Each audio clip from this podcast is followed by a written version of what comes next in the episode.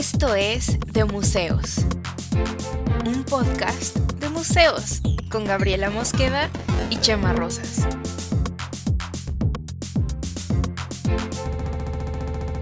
Bienvenidos. Em, Hola, Mika, ¿cómo estás? Hola, Gab, muy bien. ¿Y tú? Aquí entrando en frío, en el verdadero frío. Estoy bien congelada el día de hoy. Estamos entrando en frío con frío, sí. La última vez que grabamos, lo recuerdo como si hubiera sido ayer. Sí, yo también. Este, estaba yo muy de que, sí, tómense un tecito, tomen vitamina B. Y hoy estoy así de que más congelada no podría estar. Tengo congelado un poco el cerebro. Vamos a ver qué tal sale esto. Yo igual y ando con mi tecito de, Jamaica y, y, ando también como con gorro, con suéter y todo. Pero, pero veo que, que nuestra invitada de hoy como que está en otro, en, en otro uso horario, en alguna otra parte del planeta, porque porque está muy primaveral, pero, pero ¿quién nos acompaña hoy, Gab? Hoy tenemos a Baby Solís, eh, directora fundadora de obras de arte comentadas. Y eh, no sé, yo supongo, me voy a ver, me voy a arriesgar a decir sí, exactamente. y aquí no, o sea, 19 grados, 20 grados, no hace frío como en Ciudad de México, por eso estoy primaveral. Ay, qué chido. Bueno, no que qué rico, qué frío, pero es que... Es que sí, es un tema, es un tema porque... Es un tema. y en redes sociales probablemente eh, este debate que me parece totalmente absurdo entre Team Frío y Team Calor, eh, y, que ahora está como de, ah, sí, ahora tomen esta, Team Frío, y es como, sí está rico, si hace frío. yo, pura gente del señor frío, pura gente del señor frío. Y eso es parte del gusto por el frío, quejarme de que mis pies y mi nariz no se... Ay, no, qué horror, yo odio el frío, pero nunca discutiría qué es mejor, se me hace absurdo, totalmente absurdo. Y pero bueno, parece que necesitamos más temas para debatir en redes, ¿no? Este, y ahora vamos a debatir si frío o calor. Y además son, son, este, son discusiones cíclicas, o sea, cada X cantidad de meses volvemos a la misma pinche discusión, no se acaba. Pues cada equinoccio, No, sí, pero son varias, son varias, porque luego hay otra discusión que es si tener hijos, no tener hijos, si los hijos pueden ir a las bodas, si pero ¿dónde, ¿dónde son esas discusiones? A ver, estoy preocupada. ¿En qué redes están ustedes? Yo pienso en una, pero yo no estoy en esa, justamente, justamente para... En X, en X No, yo no estoy en esa, justamente por eso, por ese tipo de, contenido de baja calidad. Dije, ay, no, gracias, yo doy de baja ¿En serio? ¿En serio? Te por eso. Por eso, pero, bueno. Bueno, pero es que tú, te enfrentas a un fenómeno que quizá ni, ni el CAM ni yo, ahorita vamos a hablar un poco de eso, pero ah, para introducir, para ya dar este pie al, tema de hoy, hoy vamos a hablar de, bueno, eh, eh, eh, contexto, contexto, please. Hace mucho que no ponemos el audio de contexto, please. Si postproducción se pone las pilas, lo ponemos ahora. este, Baby y yo, hace como una semana y media o algo así, eh, estuvimos, las dos éramos medio aliados de una feria de arte aquí en la Ciudad de México, y entonces estuvimos dando la vuelta, recorriendo, viendo estudios de artistas y todo. Fue la verdad un viernes muy chido eh, y platicamos un montón. Y este, y entre las cosas que platicamos, bueno, yo antes también, ah, eh, un, un, otro periodista con el que luego siempre me encuentro en eventos de, de prensa, de cosas de arte, un día me preguntó, Gaby, ¿cuándo van a empezar a hacer crítica de arte en de museos? En de museos hemos hecho crítica de arte, pero no es la labor principal de, o sea, no, no, es nuestra tarea de todos los días. Pero, este, pero sí creo que es mucho más la de Baby. Y entonces dije, entre las conversaciones que tuvimos ese día, hablábamos acerca como de cómo está el estado de la crítica de arte en México, cómo lo vemos o cómo lo entendemos. Y, eh, y, me pareció un buen tema para hablar con ella hoy aquí. Y luego además también desde el lado de, del CAM, mucho más cercano a la literatura por su experiencia de chamba y tal, creía que podemos hacer un, un paralelismo con crítica literaria. Entonces, pues eso, eso vamos a hablar hoy.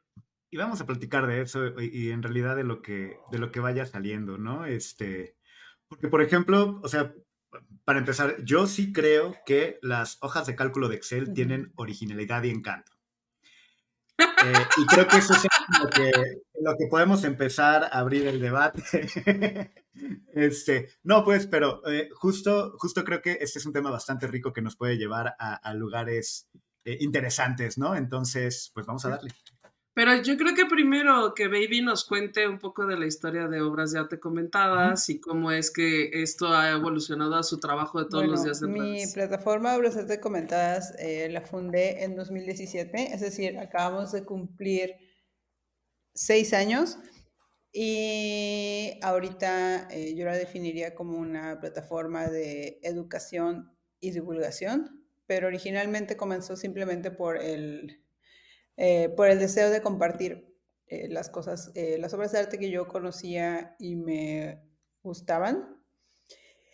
A mí me gusta explicarlo así, pero tiene como otro trasfondo y es que cuando estaba estudiando la maestría, es que casi no, esto casi nunca lo cuento, pero digo, ya lo tengo que empezar a contar, suena muy, no le hace justicia a mi proyecto decir nada más que es como cosas que me gustaban, ¿no? Cuando estoy estudiando la maestría, eh, una maestra en una clase nos dijo que estudiar la maestría en arte era como un privilegio, pero no tenía este sentido moralista y regañón que ahora tiene el privilegio de algo que tú posees, por lo cual te tienes que sentir mal y arrepentirte y pedir perdón y etcétera. Mm. Estás hablando desde, tu privilegio, entonces no se vale lo que dices. Pero lo decía como en un sentido muy positivo, que es como lo tomo yo, así tienes esta oportunidad, como miren, esto es una oportunidad, está muy padre y aprovechenla, ¿no? Y para mí tiene mucho más sentido verlo así, como tengo esta oportunidad, le voy a sacar el máximo provecho este, posible. Y pues bueno, me hice consciente ¿no? de que tenía como esta oportunidad de estar estudiando esta cosa hiper específica en un país donde la escolaridad promedio ni siquiera es preparatoria es como hasta tercero de secundaria, al menos la última vez que revisé, era como hasta tercero de, secundaria. Entonces yo decía, bueno, hay como una disparidad enorme entre esta cosa hiperespecífica que yo puedo estudiar y el resto de la población.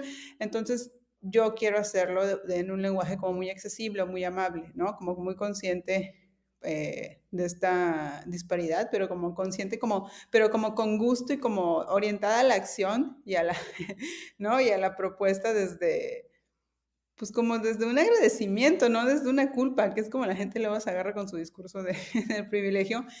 Y bueno, entonces empecé a compartir como pues todas las cosas que yo veía, porque aparte yo estaba fascinada, fascinada con cada cosa que yo veía. Para mí todo era nuevo porque yo provengo de, de eh, estudié primero contaduría pública y finanzas.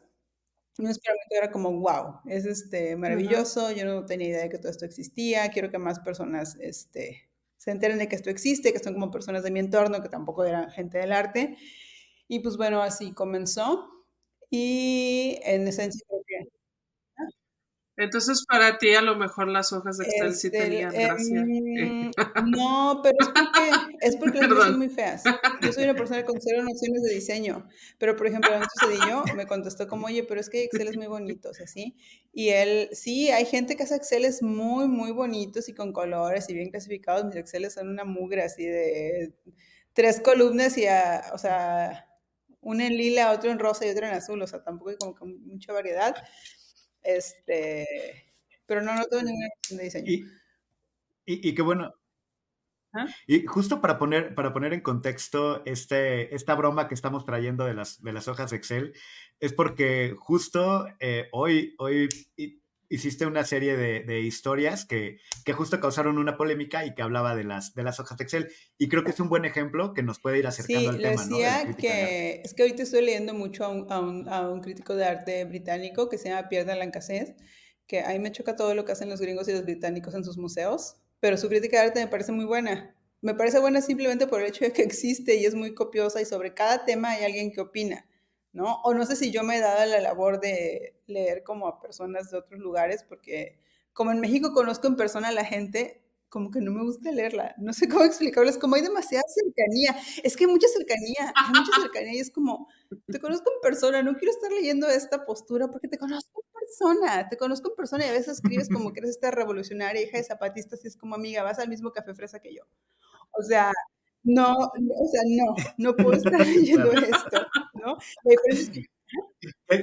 que, si quieren ver cosas de separar la obra de la persona, pueden escuchar otro episodio. Nuestro episodio anterior. pero que justo va por ahí. No, yo creo que sí es posible, nada más que el problema es que muchas de esas personas eh, cuando escriben en México, eh, siempre es como desde una posición de autoridad moral, una autoridad moral que les da su identidad, ¿no? Como ser una persona oprimida o ser, o sea, no sé, como que no tienen muy buenos argumentos y me parece que mucho descansa en esto de, ser una persona este, de alguna minoría.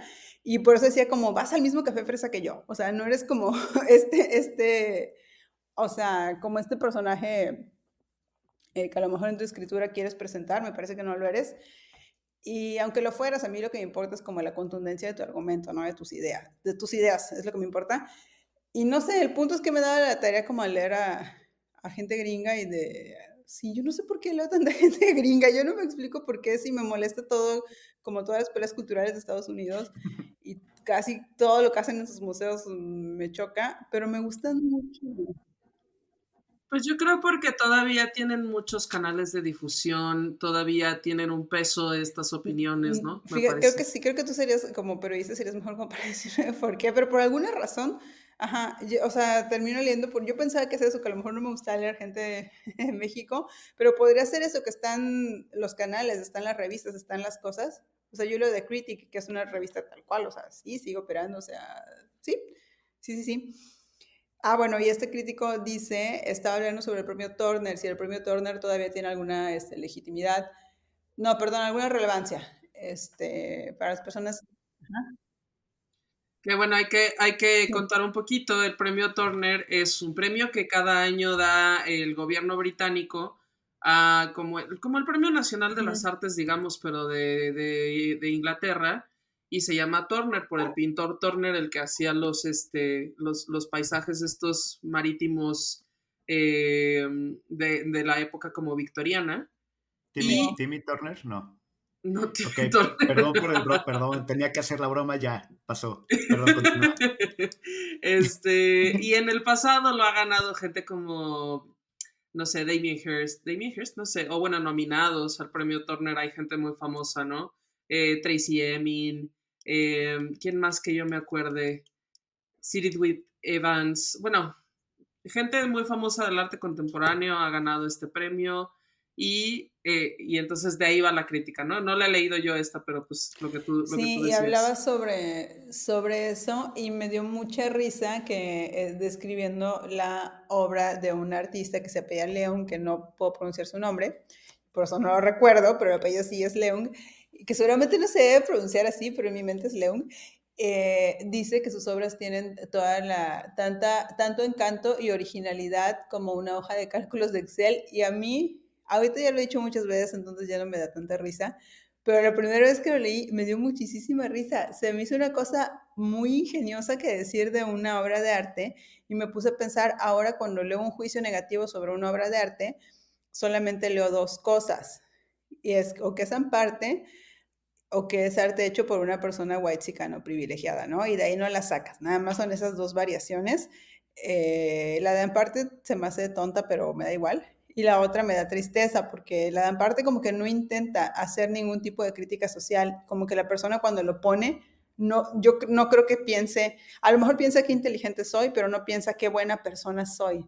Pero yo creo que la otra que, que dice lo de es white no es de privilegiados, sí piensa qué inteligente soy y además piensa qué buena persona soy, porque estoy notando como esta desigualdad, lo que tú quieras, ¿no? Entonces, eso me parece como más lamentable todavía.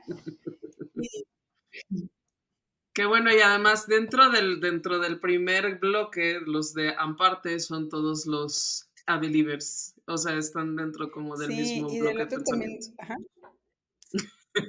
que aquí, aquí tenemos un este chistecillo. Bueno, le cuento, le cuento el chistecillo que tenemos aquí. Es que te decía, creo que te, iba contando, baby, cuando estábamos en este tourcito de la feria, que el primer capítulo del podcast fue un, episodio que hicimos un poco para polemizar acerca de, de Avelina Lesper, ¿no? Y, eh, y este, así eh, intencionalmente le pusimos al episodio ¿Qué es una Avelina Lesper? Y este, la verdad es que ha sido de los más escuchados, evidentemente también de los más odiados. Eh, y, y de hecho, este está basado en un texto muy amplio, crítico y muy amplio, que hice yo de que porque soy una tonta y me puse a leer el libro este de Avelina Lesper, el de El fraude del arte contemporáneo, para poder hacer una crítica y hacer un texto muy amplio al respecto que nadie ha leído, porque los, los, los fans de Avelina Lesper no, lo, no, no, han leído el libro y no han leído la crítica. Pues yo creo que la, la parte eh, eh, han visto el video de las cubetas, ¿no? O sea, y ya a partir de eso es una posición.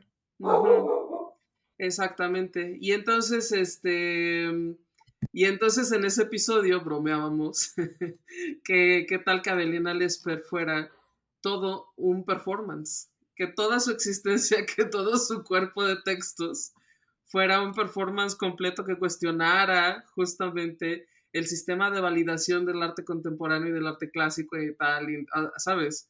Que si fuera un performance sería una cosa muy cabrona. Pero eh, este, eso decía acá, acá, decía Miel Cam, eh, que seguramente eso era lo que sucedía y que ella era la más grande artista del arte contemporáneo. Sí, es la más grande artista contemporánea de nuestros tiempos y yo sigo convencido de ello. Solo nos está engañando. A mí no me parece una persona lista, entonces eh, sinceramente no la creo con la capacidad, ¿no? De poder hacer todo este, este performance. Eh, en caso de que lo hiciera sería interesante, ¿no? Pero no me parece que tenga la capacidad para, para conceptualizarlo. Entonces, no sé, Sería bonito. O sea, es el mejor truco del diablo. es el mejor truco del diablo, ¿eh? Hacerte creer que no existe es el mejor truco del diablo. No creo, que, no creo que pase. Y bueno, pero volviendo. Ajá. Pero bueno, es, es. Volviendo, volviendo, es cierto. Hay, hay estos dos bloques, yo lo veo también. El bloque de los.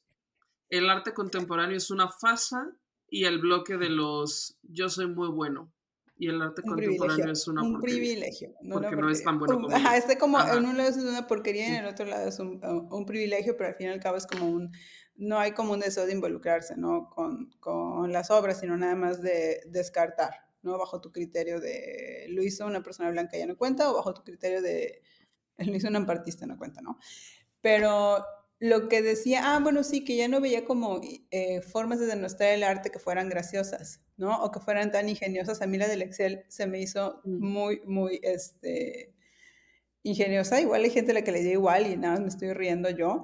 Pero me puse a recopilar, es que creo que no lo subí, pero en mi mente estaba recopilando comentarios graciosos que he escuchado, críticas de arte graciosas que he escuchado. Creo que sí subí una de Duchamp, la de desnudo bajando la escalera, que decían que parecía una que había explotado una fábrica de Texas. O sea, Texas, el, eh, la ah. cosa con la que construyes casas llamadas techos, ¿no? Que, que son como bloquecitos. Digo, es que sí parece eso. Me parecía muy, muy este, ingenioso, pero siento que sí dice algo, que ya no tengamos este, como descalificaciones tan ingeniosas sobre las obras de arte. O seguro sí, obviamente no es que no tengamos absolutamente, o sea, sí hay, pero no son las más comunes. Las más comunes son esas dos este, que mencionábamos. Porque cómo desprecias algo dice muchísimo sobre, sobre ti, sobre cómo, sobre cómo piensas, ¿no? O sea, piensen en insultos que les hayan dado. Sí. Y hay unos insultos que dices, es que esto a mí ni siquiera me insulta, porque dentro de mi sistema de pensamiento lo que tú me dices no es un insulto. ¿no? A mí sí me ha pasado. Claro, a mí, anécdota que nada que ver, pero por ejemplo, hubo un, tiempo cuando yo estaba haciendo la maestría, estaba viviendo en Madrid, salí con un güey, terminó eso como que no, no muy chido, y luego me mandaba mensajes y me, me fastidiaba y yo no me acuerdo qué le dije, pero fue un insulto como muy mexicano, que era como muy, o sea, como como yo pensaba que era como el gran insulto y ese güey pues, no lo entendió porque no es mexicano, o sea, no se sintió aludido, no se sintió insultado. Y evidentemente es lo que dices, este, el contexto, o sea, no el contexto, pero de dónde proviene tu razonamiento para la descalificación, dice mucho de, tu línea de pensamiento, ¿no? Y, y, parafraseando eh, mal eh, este tema de que eh, el, humor es la inteligencia divirtiéndose, eh, creo, que, creo que va mucho por ahí. Y, justo quería preguntarte en esta perspectiva, eh, bueno, yo creo que el humor es, es una forma, eh, es, de las mejores formas de comunicar una idea. Para mí siempre, siempre ha sido, siempre he tenido esa idea. Pero en, en, este contexto, ¿cuál sería la diferencia entre, entre una crítica y una opinión? Incluso teniendo una opinión con algún comentario sarcástico, humorístico, ¿Dónde estaría esta línea entre, ah, bueno, este tipo está haciendo crítica y es un comentario mordaz que llega al punto, o es una opinión más allá de replicar eh, argumentos o replicar discursos que vimos en un video de YouTube, nada más, ¿no? ¿Cuál, sería tu, tu, idea de Yo esta creo que la crítica y la opinión, son muy similares. Creo que me estabas preguntando cuál sería la diferencia como entre una, una opinión que repite algo que escuchó en un, en un video y una crítica. Eh, ahorita contesto esa. Primero, lo de crítica y opinión, yo creo que son este, muy similares. Hay gente que tiene como una definición muy, este, como muy taxativa de crítica. Y crítica para ella es específicamente emitir un juicio sobre la obra, ¿no? Algún tipo de juicio de valor. Yo creo que la opinión este, también es un tipo de, de, de crítica. Yo no haría como esta diferencia. Y lo de cómo saber cuando es una crítica o una opinión de valor o un comentario de valor y o interesante a cuando nada más estás repitiendo algo que viste en un video, este, pues siento que te das cuenta, ¿no? Como si ya has escuchado el mismo argumento tantas y tantas y tantas veces, dices, o sea, es algo que dice Muelas de Gallo, si todos piensan igual, ninguno piensa mucho. Y se me hace una gran, este, una gran barra. Y es cierto, o sea, es como, es que esto ya está muy regurgitado, o sea, ya lo escuché demasiadas veces.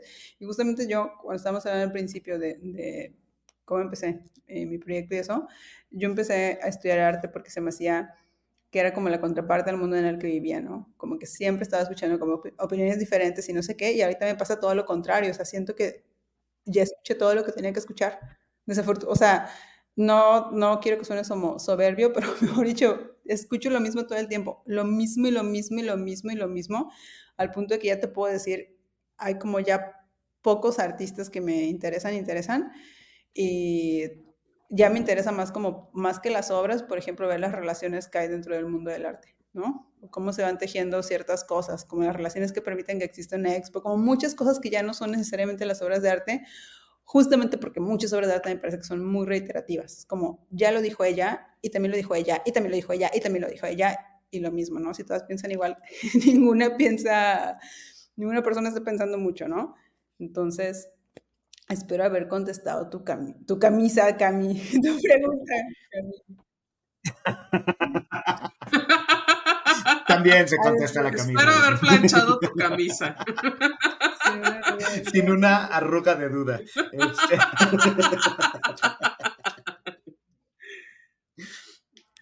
Pero este, fíjate, hay otra, no, yo, yo, yo este, quería un poco retomar que en el episodio pasado hablábamos de, de que en algún punto los discursos contraculturales, al menos en el arte, se volvieron hegemónicos. Y entonces es el mismo discurso, mucho el que ves en muchos de los artistas. Ah, puedes ver inclusive como en las justificaciones de sus los textos curatoriales y son además curadores y artistas. O sea, digamos, parte de como todo el, todo el engranaje funciona dentro de las mismas ideas más o menos, ¿no? Se le dan se le da espacio a ciertos temas en ciertas instituciones curado por ciertos este, curadores, artistas que representan cierto trabajo este, de una idea o de, una, de un concepto artístico. Y entonces, este, para quienes, digamos, como Baby o como yo, vamos todo el tiempo a ver exposiciones, eh, es muy reiterativo. Sí es algo que ves con muchísima frecuencia. O sea, sí es, oh, es este mm, poco novedoso, yo diría. Eh, y no porque el arte tenga que ser nuevo cada vez, ¿no? Sino porque dices, pero es que ya no estamos hablando de nada más. O sea, no estamos hablando, no se están reflexionando cosas nuevas, no nos están produciendo nuevos modos de pensamiento porque estamos hablando de lo pinches mismo todo el tiempo. Es como así de, hay otro bulto de cemento en medio del museo, gracias. ¿No? Y, mira, pues, yo, lo, digo así porque yo que no asisto a tantas exposiciones como ustedes, eh, cuando he ido a alguna bienal de arte contemporáneo siempre va a haber alguna obra que tenga un elemento de construcción ahí en medio. Así, adobes, areneros, eh, castillos, eh, bultos de cemento. Pero yo, a ver, ¿dónde va a estar el momento de constru? Aquí está, aquí está, muy bien, gracias. Eh, sí, ¿no? Que luego es como cosas que, que, dices, ya lo vi, y incluso ya espero verlo cuando voy a una, a una exposición de este tipo, ¿no? De que te muestran como lo mejor de lo mejor, este tipo de cosas. O sea, con menos, sí, menos específicas. Este, pero lo que te decía que a mí eso no me molesta, como el bulto no me molesta, porque el bulto no tiene como esta intención de educarte o moralizarte o ser un faro, decirte por dónde hay que ir. Y hay otros discursos que son muy reiterativos y que aparte tienen la intención de sí decirte, sí constituirse algún tipo de autoridad, de por aquí tenemos que llevar el arte. Tienes que hacer tu posteo denunciando X cosa. Tienes que pronunciarte así. Tienes que esto, tienes que lo otro. Y el bulto de cemento, yo creo que no te está diciendo tienes que, o no sé si es un sesgo mío, y ya le tengo, no le tengo mala fe a los bultos de cemento, ya, y no lo veo en los bultos de cemento, el bulto de cemento no siento que me, esté, no siento diciendo cómo pensar, podría ser reiterativo, pero no siento que me esté diciendo cómo pensar, ¿no?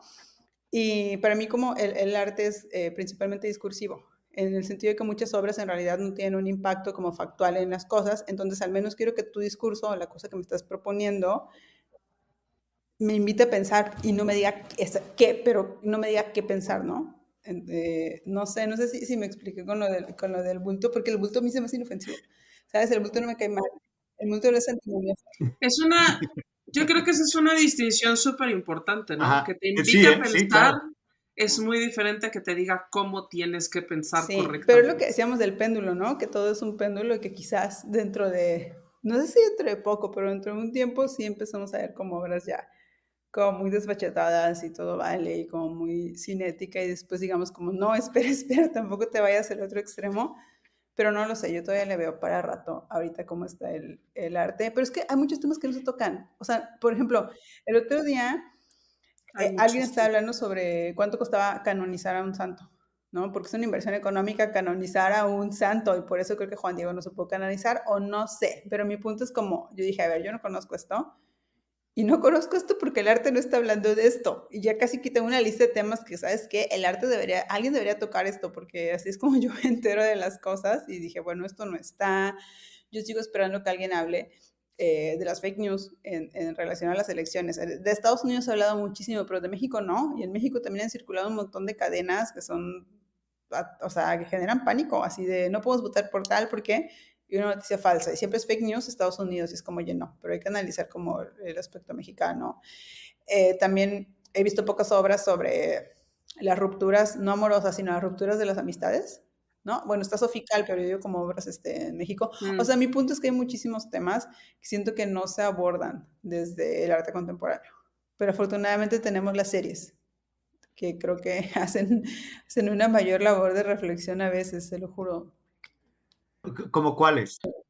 I Might Destroy You, I Might, o Might, no me acuerdo si era Might o Might, pero es una serie inglesa y era de una chica que sufre como una violación.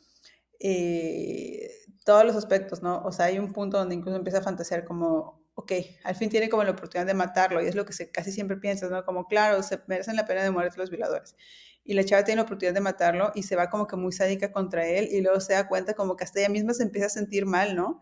Así de, oye, es que, o sea, como que ella misma sopesa lo que a ella le sucedió y lo que ahora le está haciendo él, y como que hasta empieza a sentir como, ¿sabes qué? Yo sé que es un lugar que siempre decimos, ¿no? Lo de merecen la pena de muerte, ya tienen la oportunidad de matarlo y como que se empieza a arrepentir. Y me gusta porque reta como todos tus supuestos, ¿no? De, claro, merecen pena de muerte, ¿no? Las personas que hacen esto. Y como varias situaciones así que ya tenemos como muy, este, como muy armado cómo tenemos que pensar sobre ellas, como que la chava se sale, ¿no? De todos los lugares, por ejemplo, un, este... Sí, son varias cosas. Es que no, ahorita no la tengo tan... Bueno, es que yo creo que las series argumentativamente tienen más chance de decir cosas más complejas porque, eh, o sea, están desarrolladas desde estrictamente los lenguajes, ¿no? o sea, desde primero el texto y luego el lenguaje visual y tal, y entonces se permiten explorar cosas que yo no sé si es, o sea, si al mismo tiempo que tú estás expuesto a una serie podrías estar expuesto a una obra de arte y tener las misma, la, misma cantidad de reflexiones, ¿no? Pero, o sea, yo, por ejemplo, yo creo que, digo, no lo sé, pero para hacer crítica de arte, o sea, para hacer crítica de lo que sea, no sé si acá el CAM concuerda conmigo, para poder tú tener un criterio de qué cosas tienen un valor para ti y qué cosas has visto demasiado, pues primero tienes que ver mucho más. O sea, ver sin, sin necesariamente estar haciendo juicios todo el tiempo, ¿no? O sea, tratar de ver, de entender, de involucrarte y entre más cosas vas viendo, y siento que es así un poco con todo, ¿no? Con, con hacer tu gusto en películas, con descubrir música, con todo, y siento que así un poco se tiene que ir alimentando también la crítica de arte es este eh, más fácil que tú puedas emitir un, un, argumento al respecto de lo que viste, porque has visto muchas más cosas, porque te has permitido exponerte a ellas, ¿no?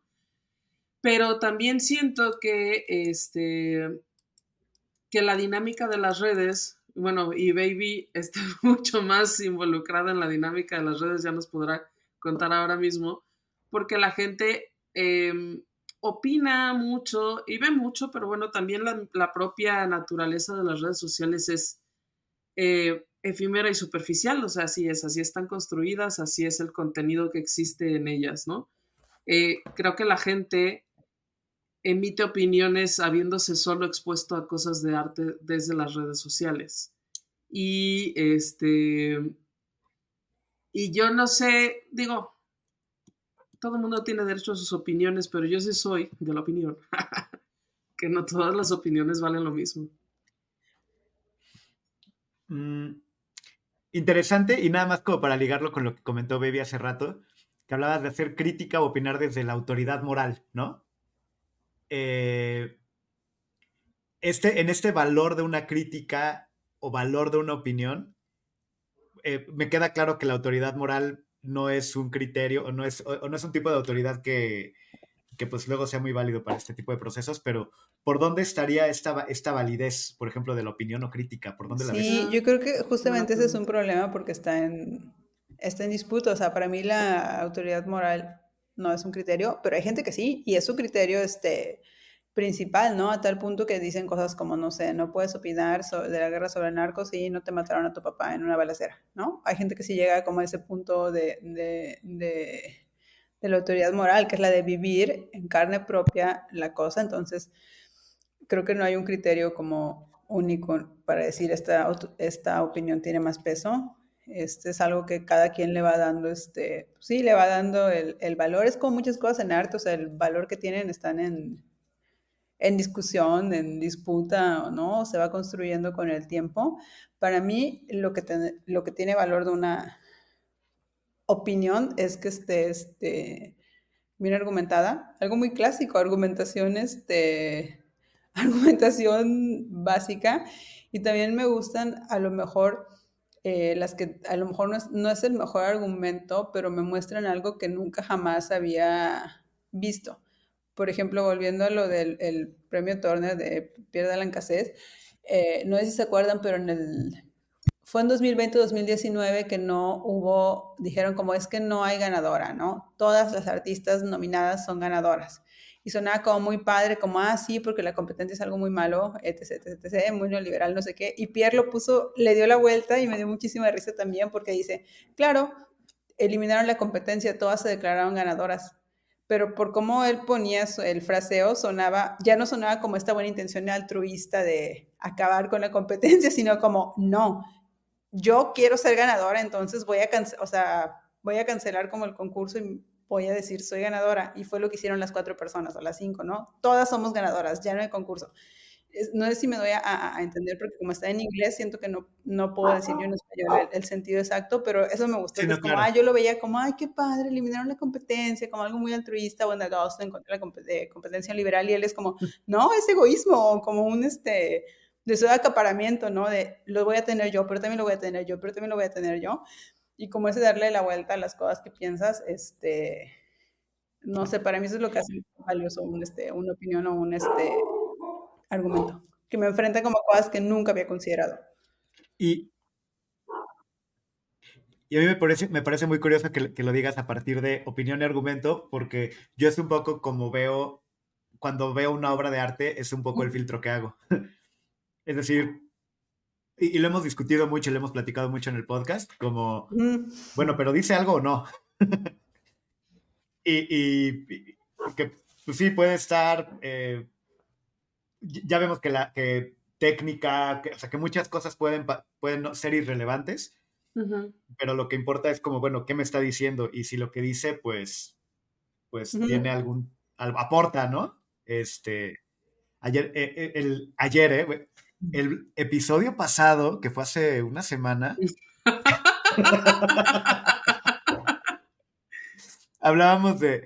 Siempre revelando los secretos de la producción. Ni un solo episodio mantiene el misterio el cambio.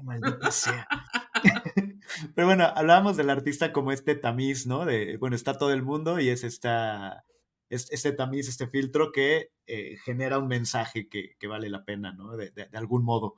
Eh, y que pues ese filtro también tiene características. diríamos que, o, pensaremos que la crítica cumpliría una función similar, y si sí, pues entonces, ¿qué lo diferencia de, o sea, podemos sustituir al arte por, la, por una buena crítica de la realidad o de algo? O sea, y, a lo que voy, yo sé que está medio, medio extraña la pregunta, pero es algo que también luego discutimos mucho acá.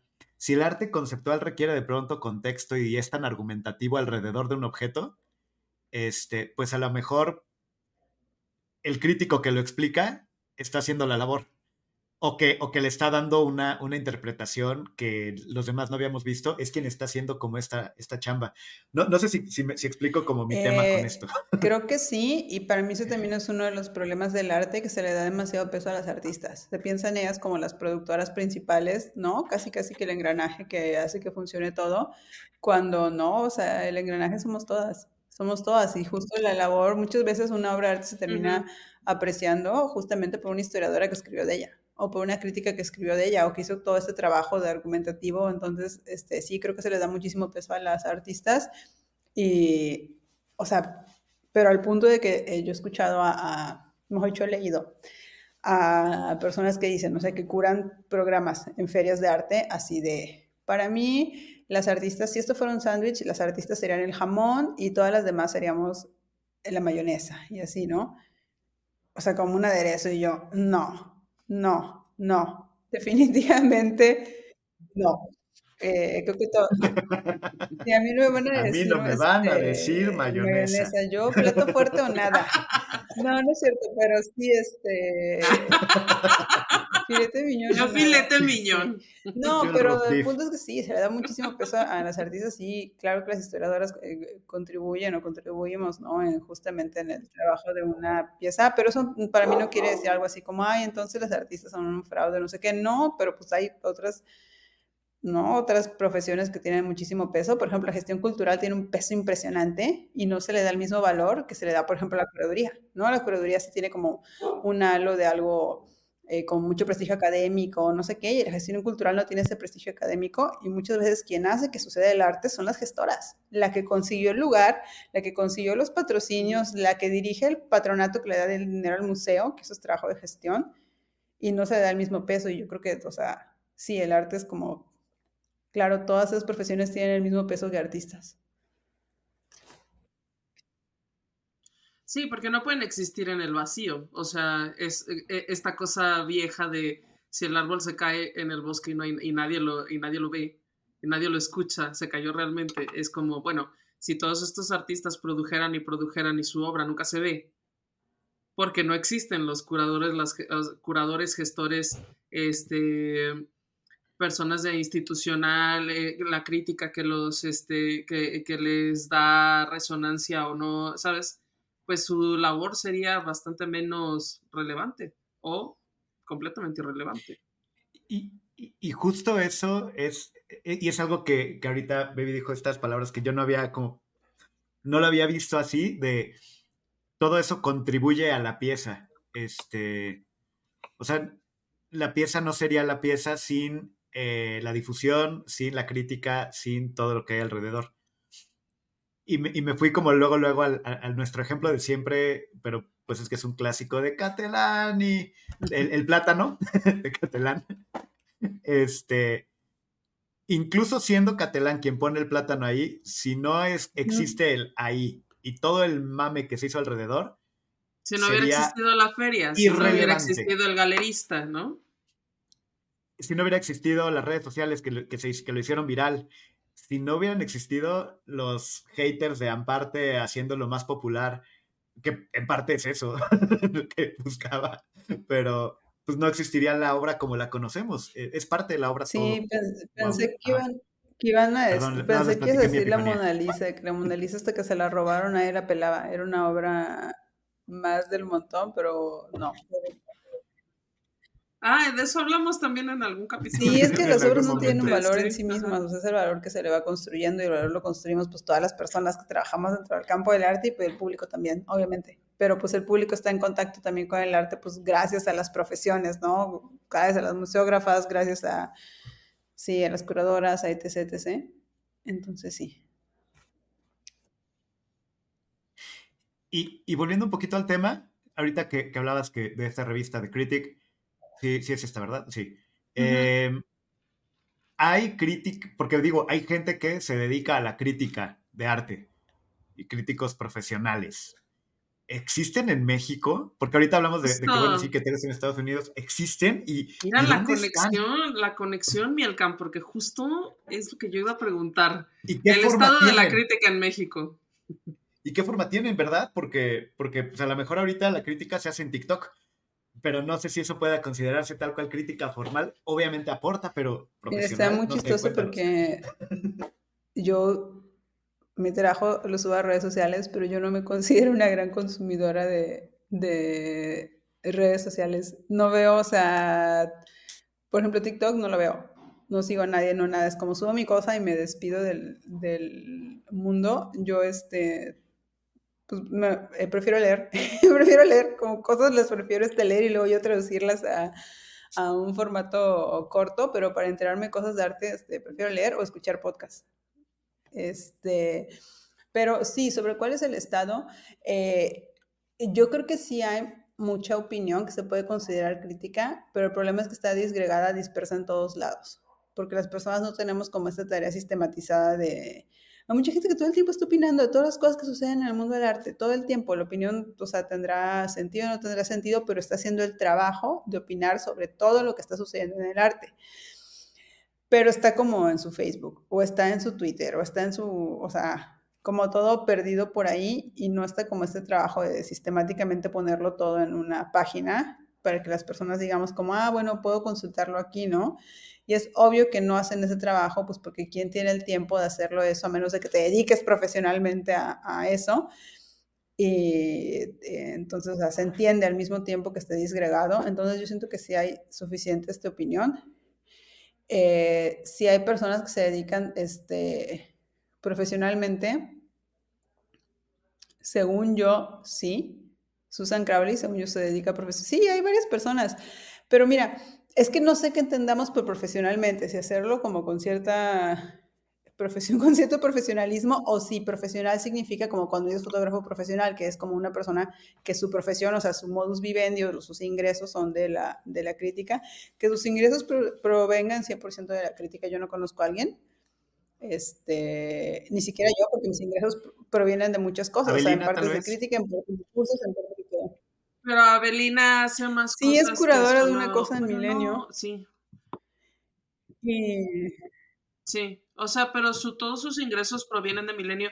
Que esto yo creo que es al parte de lo que en algún momento también platicábamos nosotras, que es em, la crítica existía y tenía tanta relevancia porque tenía el espacio, los medios adecuados para publicarse y tenía esa formalidad que le daba un medio tradicional, digamos, de, eh, o sea, digamos la estructura que tiene Avelina, ¿no? O sea, ella tiene, está arropada por este, por este grupo editorial que de Milenio y entonces, este, eh, tiene el espacio donde publica sus cosas todo el tiempo. Pero estos espacios se han ido, em, sobre todo revistas especializadas, eh, los medios tradicionales, o al menos como yo lo veo, los medios tradicionales no hacen mucho, no hacen mucha crítica de arte porque em, son estos medios que se llaman generalistas, o así se les decía, que tienen, sabes, cubren política, deportes sociales, este, cultura, eh, o sea, y cultura es un, solo una pequeña parte de todo el contenido que tienen que generar y por lo tanto no tiene tanta relevancia como, pues yo qué sé, tener una columna de, trascendidos políticos o de chisme este, de espectáculos o algo así. Entonces no se le pone nunca tanta atención ni tanta em, relevancia, no se le da un lugar primordial, al menos en los medios generalistas. Y luego estaban durante mucho tiempo los medios especializados, eh, revistas sobre todo dedicadas por completo a arte, cultura, diseño y todo esto, muchas de las cuales murieron porque existían originalmente en papel y ese era su valor, o sea, de, eso se podían comercializar y el cambio de, eh, eh, hacia la migración, digamos, de todos los contenidos hacia lo digital, pues las mató, muchas no sobrevivieron incluso algunas en las que yo trabajé y tal, ya no existen, ¿no? Y entonces la crítica se, como dice Baby, se fue moviendo a muchos lados, pero perdió, digamos, este lugar tan, tan destacado que tuvo durante mucho tiempo. Y este, y entonces parece que es menos relevante o menos existente. Yo creo que sí existe, pero la gente no tiene un, un, espacio donde, o sea, no hay un lugar donde digan, yo quiero leer crítica de arte, ¿a dónde voy? No se sabe, se me hace que está un poco difícil. Y, justo, perdón, eh, abonando un poquito esto que comentas, me quedé pensando en, ok, críticos profesionales. Em, y, y, si, y si como sociedad, como mexas, solemos consumir crítica y, caí en cuenta de que sí, y somos grandes consumidores de crítica, pero solo obviamente de lo que se consume en masa. Y por ejemplo, los grandes críticos de cultura en México serían Pati Chapoy, Daniel Bisoño, eh, ¿no? O sea, digo, pensándolo en, en, este... Javier Ibarreche, ¿no? Ahora, Javier, Javier Ibarreche, por ejemplo. Sí. O los que hagan, yo qué sé, de, de videojuegos o algo así. Sí, mm. este. Eh, y, entonces no es que no estemos acostumbrados, eh, no estemos acostumbrados a eh, consumir críticas, solo que pues realmente lo que tiene ventana, es ventaneando, bueno, lo que tiene una ventana de, visión y, de, para existir, pues es donde podría ser profesional en el término como de vivir de esto. Y yo creo que sí, pues tienes su oficio, ¿no? Este, pero es totalmente otro tipo de cosa. También yo eh, siento que, por ahí el argumento cae ante otras cosas, yo me imagino. es que sabes que también siento que ahí hay un tema con cómo se comercializa eh, el periodismo actualmente. Y por ejemplo, las cosas que tienen que ver con arte, cultura y diseño eh, y gastronomía se entienden como de, ¿cómo se llama? Como alto lujo, cosas por el estilo, super lujo, cosas así. O sea, se asocia eh, en términos de marketing. No, no, no elitista por la concepción, digamos, como de cómo tú lo percibas, sino cómo se vende, cómo, que, quiénes se mm. anunciarían allí. Pues estos como mercados de lujo. O sea, si mm, tú quisieras tener un sustento financiero, ¿de dónde podría provenir el dinero que alguien pagara de publicidad? Digamos, en el esquema, en el esquema marketinero de las cosas, eso es mercado de lujo y es un nicho chiquito y digamos de ricos, que por lo tanto se asume, o bueno, eso es lo que yo interpreto, se asume que no puede ser tan polémico porque si polemizas ya no le vas a caer bien a, yo qué sé, gente del nichito tan chiquito y te, y te, y te quiten el dinero, ¿no? O sea, como de que, pero ¿cómo vas a polemizar si Chanel o lo que sea? Entonces, este, se reduce las posibilidades a pues que hagas cosas bonitas, a que hagas una revista gastronómica con, con fotos muy chulas de la comida y así, eh, y que no se permita entonces o no se le dé suficiente espacio o el espacio no sea relevante a quien diga, pero es que este chef no está haciendo cosas chidas, ¿sabes? Es que entonces me imagino que, que la revi una revista de crítica de arte contemporáneo en México sería para el mercado de las galerías. Y que supongo que serían las galerías quienes eh, impulsarían una revista de este tipo, por ejemplo. ¿No existe algo así? Forum. No, y además no creo que si criticas a las galerías. Start Forum. Si las críticas no lo van a pagar. Es una revista de arte dirigida para galerías, pero a mí me ha pasado ir a galerías y que digo, ah, tienen un montón de art forums y me dicen como, ah, sí, no las leemos, pero hay que estar ahí. Y a mí se me hace muy sintomático eso del arte. Ajá, o sea, hay que estar ahí. O sea, pero eso a mí se me hace más grave. O sea, como también lo digo, ¿para qué quieren que exista como una revista si la gente no lo va a leer? ¿O para qué quieren que exista esto nada más como para cumplir un, ah, sí, sí tenemos un medio de crítica, ¿no? Como para poner este palomita y yo, y, y esto no es mi frase, esto es de, este, híjole, se apellida Iglesias y es chileno, pero como tengo varios amigos que se apellidan Iglesias, siento que confundí el nombre, pero él decía, y que es la. No. Llamémosle Enrique. Es decir, algo muy padre que es. Eh, bueno, Julio. algo que ocupa un lugar en un sistema. Porque es en serio, a veces cuando decimos es que no existe, pareciera que nada más quisiéramos eso, ¿no? Como decir sí existe. O sea, no importa si genera algo, no importa si, o sea, si no genera nada, pero puedo llenar la palomita. Tenemos un medio, ¿no? Una revista, un este lo que sea, me gusta mucho como lo pregunté, ¿y qué es la crítica? ¿Algo que ocupa un lugar en un sistema? Si es eso, qué bueno que no exista, ¿no? O sea, si es como algo que puedes como tipificar tan este, eh, fácil, pero lo que dice Gaby de los anuncios, sí, pero al menos en mi caso luego me pasa algo que, este, eh, mis clientes son variadas, ¿no? Pero, y no todas son galerías. Y también tengo esta cosa de, chin, yo sé que yo pienso muy diferente a la gente que puede comprar mis cursos. Y también sigo estando en el entredicho, o sea, aunque te, no te financien las marcas de lujo, aunque te financie la gente, porque yo sé que para mucha gente sí es como, en su mente sí es una categoría totalmente válida esto de decir, no quiero leer a fulana de tal porque es una persona privilegiada. Y en mi mente eso no es una categoría válida y cuando lo expreso, pues obviamente no le gusta como parte de mi audiencia y sigo teniendo ese problema de, ay, o sea, lo que yo digo, como mis opiniones más, este, mis opiniones más mis opiniones, yo sé que no le gustan como a una buena parte de mi audiencia. Y sigue siendo el mismo dilema, o sea, y ya ni siquiera son las marcas de lujo el problema, y es como, aunque cuando tu financiamiento viene como de otro tipo de público, y como quiera sigues en el entredicho de, mm, tampoco lo puedo decir, y no es porque la galería se vaya a molestar, de hecho, a la galería probablemente esto no le molestaría, pero ahora como el otro público, ¿no? Al que le, le molesta, y más allá de las anunciantes, se nota mucho en las opiniones. Volvemos a por qué son todas tan uniformes, porque ya sabes más o menos, cuando tienes una plataforma, sabes lo que le gusta a la gente, ¿no? Y es como dices, bueno, o sea, me arriesgo y subo una cosa que me va a pelar, o subo la cosa que a todo el mundo le gusta. O sea, sigue estando ese, ese dilema. Y ahora ya no es con los anunciantes, también es como con tu, con tu público así normal, ¿no? No sé cómo decirlo, pero pues no son marcas de lujo, sino gente normal. Y mira que, y mira que este, esta es una, una esquina del mercado del arte que no habíamos explorado, pero que tal cual, ¿eh? está, está fuerte. Oigan, eh, está bien rica la plática, pero ya tenemos, que irnos despidiendo, tenemos que ir cerrando. Casi siempre cerramos con, con tres ideas, tres puntos como para, eh, para, para llevarnos de esta platiquita. Entonces, este, pues si pueden ser breves, mejor, porque estamos a punto de cumplir con el tiempo. Yo creo que el primero, un punto que nos regale Baby, un punto que tú quieras, con el que quieras cerrar acerca de la crítica de arte en México. Va. ¿Empiezo yo?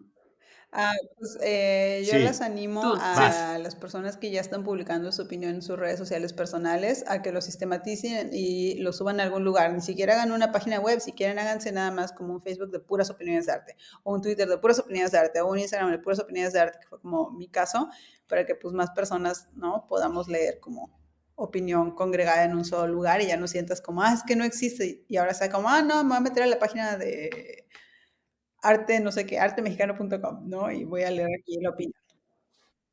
Artes de, Artes de México. Sí, ya existe. Ya existe, ya existe. Por eso, que lo que es mexicano. Este, Gab. Yo creo que mm, mi punto para cerrar sería que, bueno, si bien es cierto que las opiniones existen y se publican en todos lados, yo creo que, em, o sea, yo me arriesgaría a, sugerirle a la gente que no, que no sean tan prontos en escribir lo primero que, que, se les ocurre al respecto de algo, sino que como darle una segunda pensada a, ¿sabes? no solo porque no solo porque vayas a decir algo grosero lo que sea pueden ser groseros pues finalmente esos espacios existen y se pueden usar no pero porque los argumentos luego son muy o sea a veces el argumento según es un emoji o sea es un emoji de vomitar que digo es verdaderamente necesario que tú expreses esta opinión a lo mejor sí pero pues ponle un poquito más no yo, eso es lo que yo diría. Y totalmente de acuerdo, no es a huevo opinar. Y, yo pensaría que eh, la, otra es que, bueno, al mismo tiempo que no es, no es tan a huevo opinar, si te vas a animar, eh, si lo que vas a decir ya, o sea, mira, si es mm. cita de alguien más, cítalo. Se vale. Eh, nada más no, no, no te robes frases que te hicieron mucho sentido y las hagas pasar como tuyas. Al final en un post en TikTok o en Twitter X. No, eso no aporta nada a nadie. Eh, y ya, ¿no? A, mi, a, mi, forma de verlo, pues no aporta, solo está replicando cosas. Eh, y aparte, sin dar crédito a de dónde lo sacaste, que creo que hay que tener mucho cuidado con eso también. Eh, y pues bueno, este, con eso nos vamos despidiendo. Redes, ¿y dónde nos pueden seguir? Las mías redes, son baby, eh, obras comentadas en todo Facebook, Instagram, X y TikTok. Nosotros estamos este, como de museos, o, sea, arroba de museos o arroba de museos MX, en donde nos busquen, este, TikTok, Thread, X Twitter, Facebook, eh, ¿Qué más tenemos? Instagram, todo, o sea, ya, ya, yo ya no puedo tener una red más, ya por favor. este, la página web es de museos.mx y este, y apenas estoy recordando, apenas el episodio pasado recordé que tenemos un newsletter. tenemos seis temporadas del podcast y nunca había dicho que tenemos un newsletter. Suscríbanse al newsletter para que les lleguen las actualizaciones de la web. A mí me encuentran en todos lados como arroba Abelina Lesper. Muchas gracias. No, como arroba Don Camisa. o para cosas ñoñas, Don Camisa-Edu. Muchísimas gracias. Y gracias, baby, por venir. No, gracias a ustedes por la invitación y gracias a todos por habernos escuchado. Gracias, y pues, hasta la próxima. Adiós, Mielcam. Chau, Esto fue De Museos, un podcast de museos con Gabriela Mosqueda y Chama Rosas. Hasta la próxima.